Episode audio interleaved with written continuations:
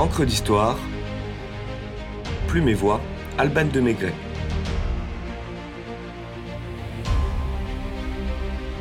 Le chevalier Déon de Beaumont, travesti malgré lui.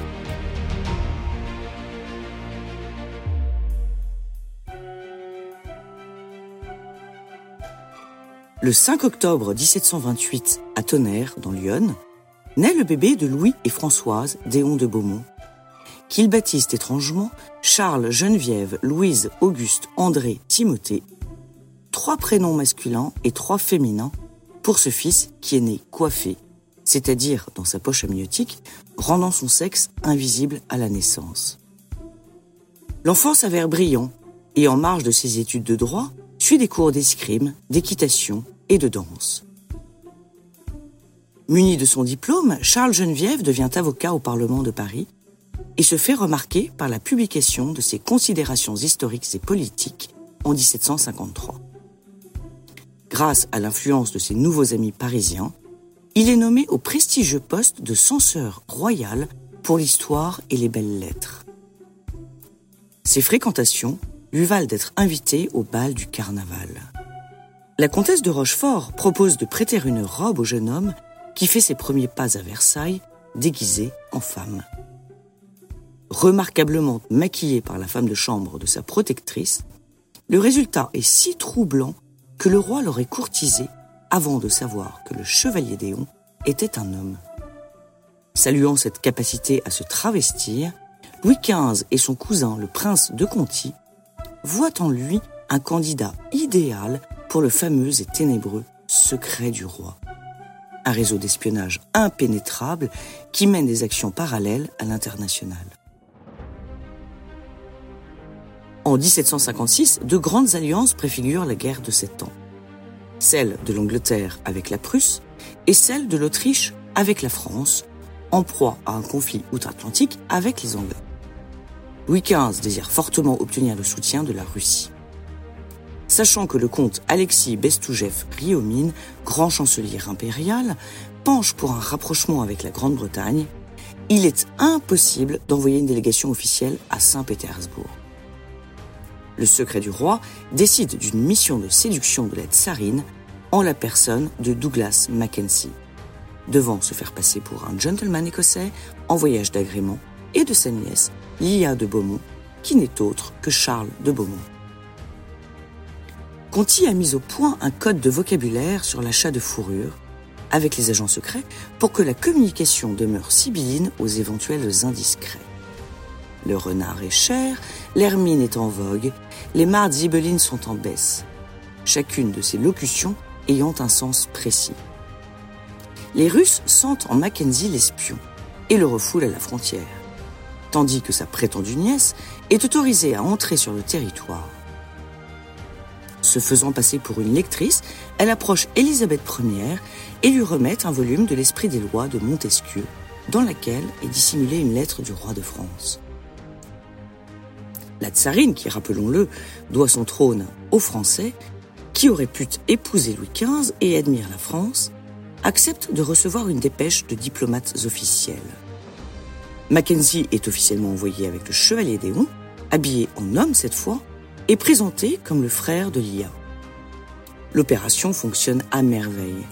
Les deux hommes gagnent la confiance d'une Élisabeth séduite qui engage son pays dans l'alliance franco-autrichienne. Beaumont se voit offrir une tabatière en or et une pension de 3000 livres par Louis XV en reconnaissance de ses loyaux services.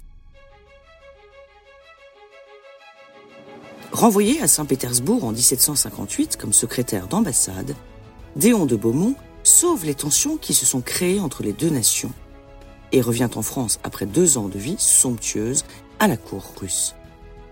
Il est nommé capitaine des dragons et participe à certaines campagnes de la guerre de Sept Ans, durant lesquelles il manifeste sa bravoure sous les ordres du comte de Breuil. Les rumeurs sur sa féminité cessent, mais pendant qu'il se bat, Élisabeth Ier se meurt et la grande Catherine, favorable aux Prussiens, monte sur le trône de Russie. La paix avec l'Angleterre devient urgente.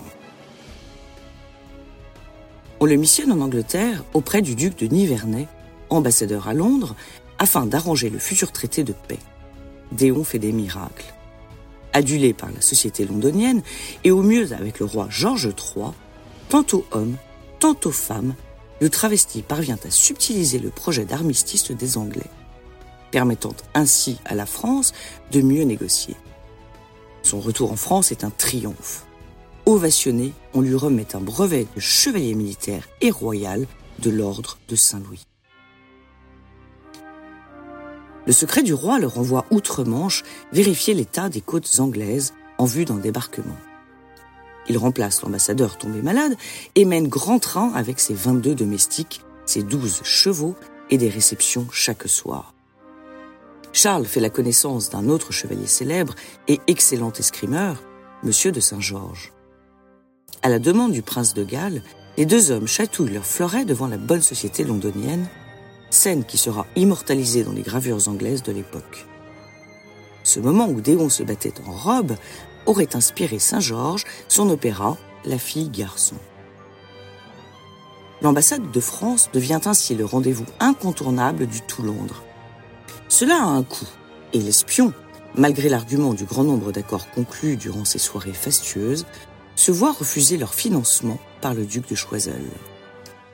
Endetté jusqu'au cou, Charles Geneviève ne s'entend pas avec le nouvel ambassadeur, le comte de Guerchy. Les deux hommes entrent en guerre et rédigent des pamphlets piquants dans l'esprit du siècle. On le somme de rentrer en France, mais il refuse.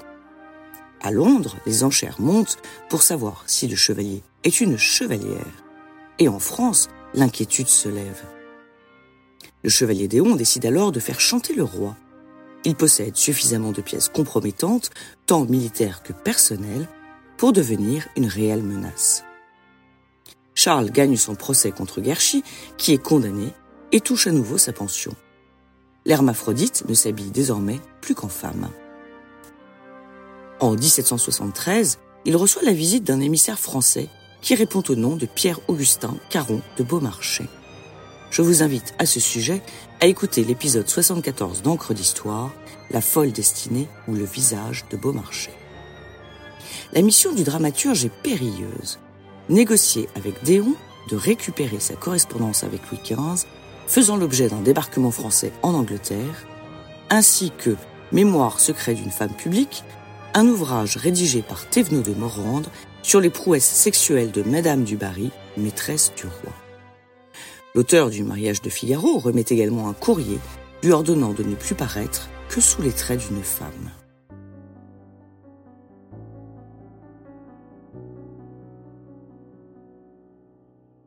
Geneviève n'est pas homme à se laisser rabattre. Les négociations durent plus d'un an et aboutissent à un accord d'un montant de 150 000 livres. L'honneur du roi n'a pas de prix. Louis XV meurt en 1774 et l'argent promis par Beaumarchais n'est toujours pas arrivé. Les secrets de Feu le Roi ont nettement moins de valeur. À bout de force, c'est en uniforme de dragon qu'il se présente à la cour de Louis XVI en 1777. Piqué au vif par une telle insolence, ou réellement convaincu que Charles est une femme, le roi le somme de se vêtir comme son sexe l'impose. Marie-Antoinette, prise de pitié pour la pauvre femme habillée en homme, fait don à Geneviève d'un bon d'achat de 24 000 livres chez Rose Bertin, ministre des Modes de la Reine. Si personne n'est dupe, Mademoiselle de Beaumont devient la coqueluche de la cour. Chassé le naturel, il revient au galop. L'année suivante, la France s'engage dans la guerre d'indépendance américaine et Charles Déon, l'art de cette mascarade, désire s'engager. Il est exilé dans sa Bourgogne natale et contraint d'y vivre comme une femme jusqu'en 1783, où on l'autorise à revenir dans la capitale. Il obtient un passeport pour retourner en Angleterre, où il était aimé bien que ses créanciers le poursuivent. Afin de survivre, il vend sa bibliothèque et se bat à l'épée dans des combats d'escrime. Une lame le transperce en 1796. Il rédige un quatrain en guise d'épitaphe. Nu du ciel je suis descendu et nu je suis sous cette pierre. Donc pour avoir vécu sur cette terre, je n'ai ni gagné ni perdu. Il passe ses dernières années paralysé et dans la misère, chez une dame aussi âgée que lui, jusqu'au jour de sa mort le 21 mai 1810, dans le comté du Middlesex. Cela ne s'invente pas.